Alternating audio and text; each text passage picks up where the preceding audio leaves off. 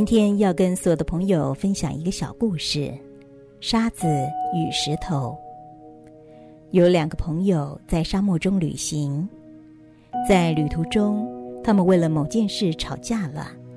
其中一个打了另外一个一记耳光，被打的那位觉得受到侮辱，一言不语，在沙子上写下了：“今天我的好朋友打了我一巴掌。”他们继续的往前走，发现了一个绿洲，于是他们决定要先洗一个澡。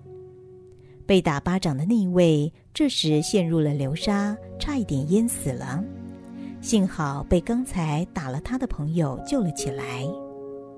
被救起来后，他拿了一把小剑，在石头上刻了：“今天我的好朋友救了我一命。”一旁好奇的朋友问他。为什么我打了你以后，你要写在沙子上，而现在却要刻在石头上呢？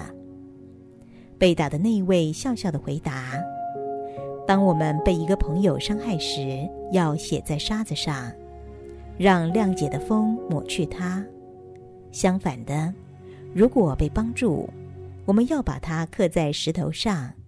这么一来，任何的风都不能抹灭它呢。”故事分享到这儿，相信朋友们都能够体会，将别人对我们的好要铭记于心，将别人对于我们的伤害要让它随风而逝。唇齿相依都还会不小心误伤，更何况是人与人之间的相处，争吵摩擦在所难免。所以，遗忘对方的过错是宽恕包容的表现。铭记对方的好，是时刻心怀感恩，不使对方的过错来折磨自己，这样才能放宽心胸过日子嘛？您说是吗？